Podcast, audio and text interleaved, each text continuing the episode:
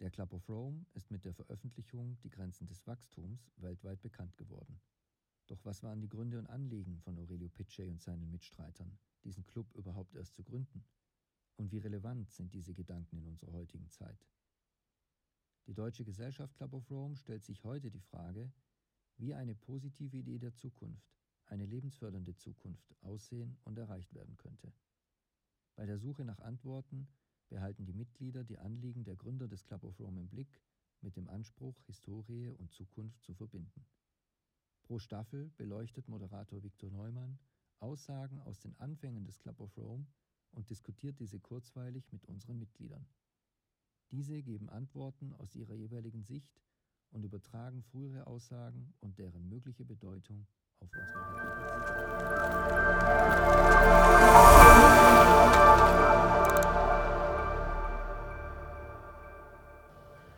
Hallo und herzlich willkommen zu dieser Episode Zukunftsimpulse, zu der dritten Staffel. Es freut mich, dass ihr alle wieder eingeschaltet habt. Hier zu der ersten Episode der dritten Staffel Zukunftsimpulse. Mein Name ist Victor und heute im Podcast zu Gast ist Uli Meier Johansen. Hallo Uli. Hallo, freut mich sehr. Und Uli ist Designerin, Markenspezialistin und Mitgründerin der Branding-Agentur Meta Design AG und seit 2018 auch Mitglied in der Deutschen Gesellschaft des Club of Rome. Sie hat in ihrer Karriere als Designerin schon extrem coole Projekte, wie ich finde, umsetzen können, wie zum Beispiel eine Überarbeitung der kompletten Corporate Identity der Bundesregierung 2011. Ich persönlich frage mich immer, wer designt diese Logos, die wir da sehen auf den offiziellen Regierungsdokumenten. Deswegen freut es mich umso mehr, dass du heute hier im Podcast zu Gast bist, Uli. Ähm, und es soll auch immer so ein bisschen um die Hintergründe der Mitglieder gehen und nicht nur um die Impulse. Daher ist meine erste Frage an dich. Was ist deine persönliche Motivation, Mitglied im Club of Rome zu sein und dich jeden Tag mit den Fragestellungen der Zukunft auseinanderzusetzen? Ähm, also im Prinzip habe ich das mein ganzes Leben gemacht. Also alles, was Metadesign, äh, in welche Richtung wir das entwickelt haben, hatte immer was mit Identität und Werten zu tun. Für mich war immer wichtig herauszufinden, wie, woran Menschen sich orientieren, um eine positive gemeinsame Zukunft äh, zu erreichen. Und natürlich war der Fokus damals noch nicht Klimawandel oder Klimakrise, in der wir heute sind, sondern es war immer äh, die, die Frage, was ist der Kern des Unternehmens? Ähm, was ist die Idee? Also wovon träumen die Menschen? Und was sind ihre Wünsche? Und wie können wir dieses, dieses auf den Einzelnen konzentriert überwinden, um einen gemeinsamen Weg zu gehen? Und äh, 2015 kam es äh, durch äh, ein Zusammentreffen mit Michael Braungart eben sehr stark auf das Thema Cradle to Cradle. Und ich muss gestehen, es, ich war total geflasht, was man alles machen kann. Und, ich habe mich natürlich auch sofort gefragt, warum passiert das nicht? Äh, warum kommen wir nicht ins Handeln, wenn wir so viel wissen? Ähm, und was können wir tun? Und ich glaube, äh, dass das Visuelle, das Emotionale ein wahnsinnig wichtiger Aspekt ist, den wir äh, immer wieder missachten, der auch in Projekten häufig missachtet wird. Das heißt, man setzt ein Projekt auf und erarbeitet eine Lösung und dann sagt man so und jetzt macht was damit. Man muss den Menschen, die Menschen an die Hand nehmen und mit ihnen diese ersten Schritte gehen. Das heißt, wir müssen eine Vorstellung von dem, wie die Welt nach dem Wandel aussieht, das müssen wir transportieren. Und das passiert nicht einfach nur auf Knopfdruck. Das heißt, wir müssen diesen Prozess gestalten, also designen. Mhm. Du hast es jetzt gerade schon so ein bisschen angesprochen. Du hast darüber gesprochen, dass es Impulse zum Handeln braucht. Und das ist eigentlich auch eine super Überleitung zu dem Impuls für die heutige Folge, denn der stammt aus einem Auszug von einem Mitgliederbrief vom aktuellen Präsidenten der Deutschen Gesellschaft des Club of Rome, from äh, Mujib Latif. Und der Impuls lautet wie folgt. Wir wollen uns ins Unbekannte wagen, ist eine bedeutende und starke Aussage. Sie impliziert den Mut, unsere Annahmen über die Zusammenhänge von Wissen und Wirksamkeit zu hinterfragen. Jahrzehntelang haben wir erwartet, dass Wissen und Entwicklung von Lösungen auch zum Handeln führen und uns in eine lebensfördernde Zukunft führen würden. Dürfen wir das auch in der heutigen Zeit weiter annehmen? Glauben wir noch, dass die Kommunikation von Wissen und eine große öffentliche Aufmerksamkeit ausreichen, um zum Beispiel für die Bewältigung der Klimakrise notwendige Transformation der Energiesysteme herbeizuführen? Oder könnte die Gefahr bestehen, dass diese größere Aufmerksamkeit zur Bildung eines Gegenpols beiträgt, der die Spaltung der Gesellschaft befördert und gerade aufkommende populistische Kräfte stärkt? Das Unbekannte suggeriert damit auch die Offenheit, uns nicht nur darauf zu konzentrieren, was wir wissen, sondern wie der Gründer des Club of Rome uns auch zu fragen, was wir vielleicht noch nicht wissen. Insbesondere um Antworten auf die Frage zu finden, wie eine lebensfördernde Zukunft erreicht werden kann. Haben nicht gerade wir mit unserer Historie die Verantwortung, uns verstärkt auch zu fragen, was wir bisher zur Herbeiführung eines Wandels vielleicht übersehen haben? Warum haben wir es als Menschheit nicht geschafft, den Weg in die Nachhaltigkeit zu finden?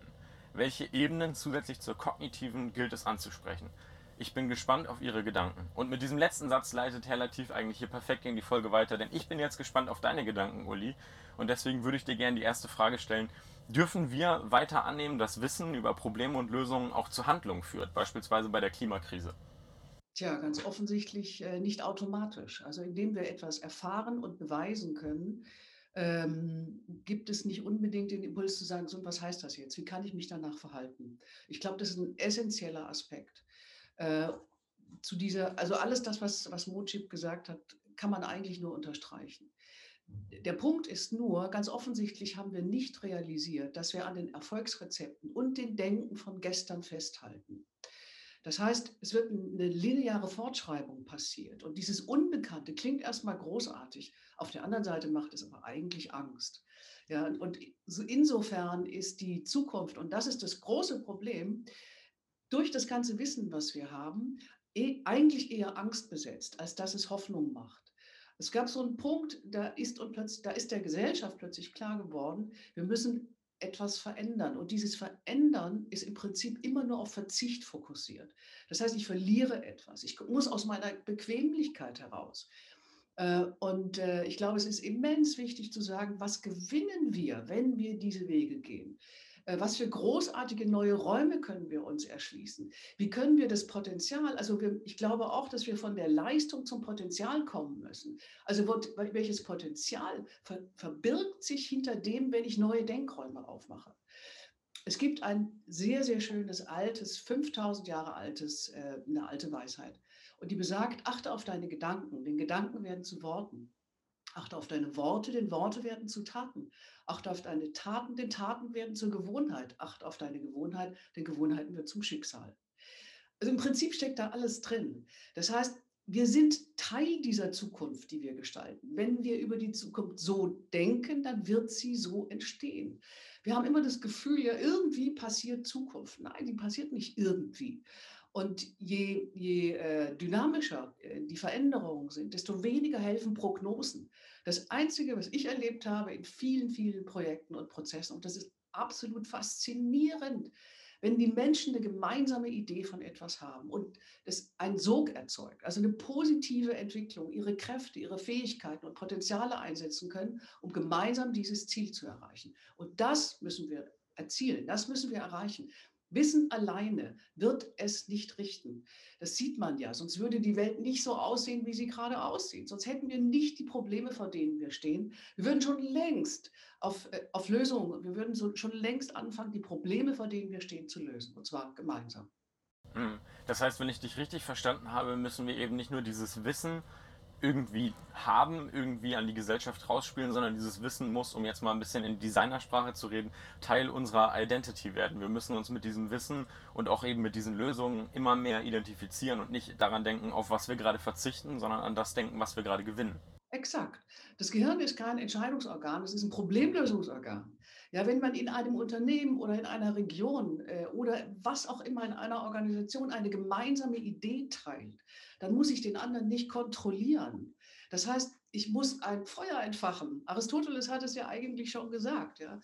Äh, lehren heißt nicht äh, Wasser in eine Vase gießen, sondern ein Feuer zu entfachen. Und dieses Feuer kann natürlich auch brandgefährlich werden. Ja. Es hat auch immer eine Polarität, natürlich. Und großartig ist, wenn wir diese Polarität mitdenken. Das heißt, wenn wir nicht nur einfach losgehen, sondern sagen, was passiert, wenn? Was passiert, wenn die, die Kräfte in eine negative Richtung sich, sich entwickeln? Wie reagieren wir darauf? Ähm, welche Lösungen bieten wir an? Welche Foren bieten wir an? Das heißt, ich muss im Prinzip die Dinge zu Ende denken und in ihren Wirkungsdimensionen denken. Sehr häufig machen wir das nicht. Ja, wir wollen etwas und glauben, ach, es ist doch positiv. Und wir glauben auch, das wird schon jeder verstehen. Nein, das versteht nicht jeder. Äh, und es macht auch nicht gleich einen positiven Aspekt. Das heißt, dieser Dialog, ähm, den, den können wir nicht ersetzen. Wir haben meiner Meinung nach sehr lange auf das Thema Diskussion fokussiert. Diskussionen in der Gesellschaft sind wichtig. Wenn man etwas gemeinsam erreichen will, braucht es einen Dialog. Und es braucht ähm, die Integration der anderen. Das heißt, solange ich den anderen als Begrenzung begreife, ähm, sehe ich den als Konkurrenten. Und ich glaube, wir können uns genau so etwas nicht mehr erlauben. Wir müssen, kein Mensch kann die Probleme, vor denen wir stehen, alleine lösen. Ähm, und darum geht es meiner Meinung nach, synergetische Kooperation zu schaffen, um sich gemeinsam auf den Weg zu machen. Hm. Du hast es jetzt gerade eben schon so ein bisschen angesprochen, man muss den anderen eben nicht als Begrenzung betrachten, sondern ähm, um als Partner vielleicht, um synergetische Effekte zu schaffen. Das ist natürlich äh, hat natürlich viel mit Gesellschaft zu tun und das Zusammenleben von Menschen hat auch immer sehr viel mit Emotionen zu tun.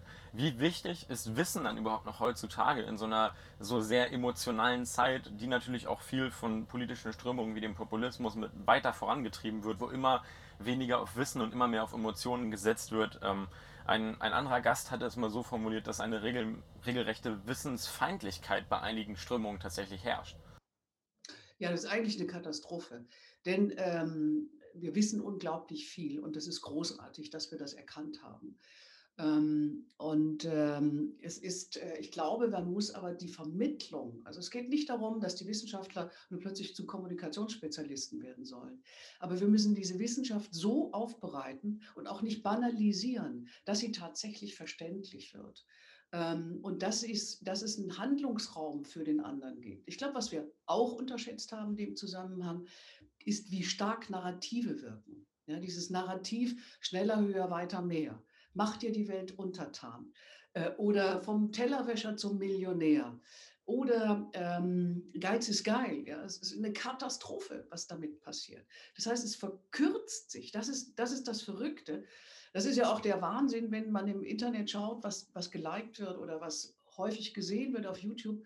Dann sieht die Katzenvideos, die sind wahnsinnig millionenfach. Äh, und großartige Vorträge von Wissenschaftlern, wo man denkt, wow, das ist umwerfend. Äh, das ist erschreckend, wie wenig das gehört wird. Das heißt, wir müssen es schaffen, aus diesem Wissen etwas zu transformieren, was Handlungsräume schafft, damit der andere es erfahren kann. Ja? Und dann müssen wir, glaube ich, wirklich uns auf den Weg machen, sagen, was ist das neue Narrativ? Was löst diese verdammte Geschichte Geiz ist geil ab? Äh, und wie können wir gemeinsam ein Narrativ schaffen, was uns in eine ganz bestimmte Richtung äh, führt, dass eben die Klimakrise tatsächlich ernst nimmt, dass das Wissen zum Wirken kommt äh, und dass wir handeln können. Hm. Sie haben jetzt ganz am Anfang auch angesprochen, dass wir unfassbar viel wissen und dass das auch sehr gut ist. Allerdings hat Herr Latif natürlich auch in seinem Impuls erwähnt, dass es manchmal auch gefährlich sein kann, wenn wir uns zu viele Gedanken darüber machen, was wir eigentlich wissen und zu wenig Gedanken darüber, was wir eben nicht wissen. Da, daher meine nächste Frage an dich. Haben wir als Multiplikatoren auch die Verantwortung, uns verstärkt zu fragen, was wir noch nicht wissen? Und welche Rolle spielen auch Werte wie Demut und Offenheit für Andersdenkende bei der, bei der ganzen Sache? Ich glaube, ganz entscheidend. Also es ist ja, ja, diese Räume, die wir noch nicht wissen, das sind doch eigentlich die spannenden Räume. Ja, ich meine, wir, wir, wir gehen ins All, wir versuchen den Mars zu erobern, alles Mögliche. Das zeigt ja, dass unsere Sehnsucht nach den Räumen, die noch unbesetzt sind, immens groß ist. Damit danach, aber im Prinzip gleichzeitig missachten wir die Dinge, was wir hier noch gar nicht verstanden haben, was hier nicht funktioniert. Ähm, und insofern äh, glaube ich, darf, muss man aufpassen, dass das Wissen nicht zu einer Begrenzung wird, sondern eigentlich zu einem Impuls, von dem man aus gemeinsam losgeht. Ich glaube auch, äh, dass man diese Silos, also so diese Tiefe, die man ja erreicht, wenn man Spezialist ist oder Experte, wir müssen aus den Silos raus und wir müssen Kompetenzgrenzen überwinden. Das klingt ganz einfach und es ist unglaublich schwer. Das heißt, der Dialog zwischen Wissenschaft und Wirtschaft und dem, was der Mensch als Soziales und in seinem Habitat braucht. Dieses müssen wir gemeinsam denken. Und das ist eigentlich eine völlig neue Herausforderung. Ja?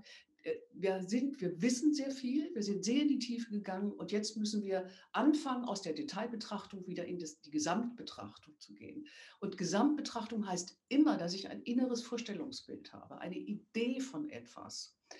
Ähm, und äh, darum geht es, die zu formen und sie so attraktiv und so klar äh, wie möglich darzustellen und den Menschen Wege dorthin aufzuzeigen. Wir müssen aus diesem Konsumismus raus. Ja, das, ist, das hat Hartmut Rosa auch, finde ich, sehr schön herausgearbeitet. Er hat gesagt, Werbung und Marketing haben es geschafft, äh, dass das Resonanzbedürfnis der Menschen, also mit etwas in Schwingung geraten, einen Zugang zu, zu etwas haben, auch eine Demut den Dingen gegenüber zu erfahren, das haben wir in Konsumbedürfnis übertragen. Ja, das Versprechen, das wird über Konsum eingelöst. Es wird aber über Konsum nicht eingelöst. Es ist nur ein Anhäufen von Potenz, es ist nur ein Anhäufen von Dingen, die wir, wenn wir sie besitzen, im Prinzip auch schon ihre Attraktivität verlieren. Also wir sollten uns wirklich fragen, was macht Menschen glücklich? Was ist ein sinnerfülltes Leben? Und wie können wir diese Räume, die, die wir nun mal geschenkt bekommen haben auf dieser Erde, nicht zerstören, sondern ihnen wieder, sie wiederzubeleben? Also mein das Anthropozän, heißt im Prinzip, dass wir nicht mehr eine Ecke schützen können und dann wird alles wieder gut. Wir müssen wirklich neu denken. Wir müssen uns jetzt auf den Weg machen. Allerspätestens. Hm. Du hast das gerade eben schon, schon selber sehr, sehr gut formuliert. Das hört sich immer alles recht simpel eigentlich an. Wir müssen irgendwie neu denken, aber es ist dann doch extrem schwierig umzusetzen. Was für einen konkreten Hinweis jetzt zum Schluss dieser Episode, zum Schluss dieses Impulses hättest du vielleicht für, für jeden Zuhörer, vielleicht auch da draußen, um auch bei sich ein bisschen neu zu denken? Weil du hast es ja gerade auch angesprochen, irgendwie sind wir als Gesellschaft jahrelang voll auf so ein Werbeversprechen reingefallen, dass uns Konsum irgendwie glücklich machen kann. Jetzt merken wir langsam, kommen langsam vielleicht ein bisschen mehr zur Realität zurück, wenn man das so sagen kann. Irgendwie ist das doch nicht so. Und jetzt müssen wir neu denken. Aber was genau können wir denn da irgendwie tun? Also ich glaube, wir müssen auf einer bestimmten Art zur Besinnung kommen. Äh, und wir wollten ja nicht über Corona reden. und eigentlich wäre Corona ja genau die Zeit gewesen, in der wir sagen, jetzt besinnen wir uns doch mal auf das Wesentliche. Was sind meine wirklichen Bedürfnisse, nicht die ich irgendwie wecken kann? Ähm, und, ähm, und wie kann ich dazu beitragen, mit meinen Fähigkeiten und meinen Potenzialen diese, diese Aufgaben zu bewältigen? Ähm, und ich glaube, da kann jeder etwas dazu beitragen. Natürlich ist es so, dass wenn wir ein bisschen weniger Auto fahren und, und, und, die Welt nicht plötzlich äh, aus der Klimakrise raus ist. Aber es geht um das Bewusstsein. Das heißt, es geht darum, äh, etwas mit sich mit etwas auseinanderzusetzen, um selbst ins Denken zu kommen. Und das ist auch in jeder Kommunikation essentiell. Es geht nicht darum, dem anderen eine Botschaft hinzuhalten, sondern einen Denkraum zu eröffnen, in dem er selbst erkennen kann. Es, es ist für mich, für mich sind andere Dinge wichtig. Für mich ist ähm, die Natur wichtig. Also jetzt, ich meine, wenn man in Berlin übers Wochenende, es war schönes Wetter, wenn man rausgeht, Heerscharen sind in den Wäldern und, äh, und in, den, mit den, in den Bäumen und es mittendrin und so. Äh, und gleichzeitig zerstören wir es. Ja, wir treten es mit den Füßen. Ähm, wir rauben immer mehr Raum dem. Und, der, und das ist so eine kognitive Dissonanz, aus der müssen wir raus. Äh, und das ist natürlich leichter gesagt als getan, weil eine kognitive Dissonanz äh, führt dann zu Ambiguitätstoleranz. Das heißt, ich kann super zwei Welten in mir vereinen. Im Sinne von, ich kämpfe für das Klima und gleichzeitig steige ich jetzt in meine SUV oder ich äh, mache meine Fernreisen oder ja, esse nach wie vor jeden Tag Fleisch. Ähm, und das ist total verrückt. Es ist völlig verrückt, dass der, der CO2-Stempel derer, die eigentlich am allermeisten wissen, meistens auch am größten ist. Mhm. Das ist ein super interessantes und spannendes Schlusswort für diese Episode, denn zeitlich sind wir leider schon am Ende dieser Episode angelangt. Ähm, es war super spannend, dir bei deinen Ausführungen zuzuhören, Uli. Und vielen, vielen Dank, dass du heute hier zu Gast warst in der ersten Episode von der dritten Staffel Zukunftsimpulse. An alle Hörer, bis zum nächsten Mal und Dankeschön an dich, Uli. Ciao. Vielen Dank. Ciao.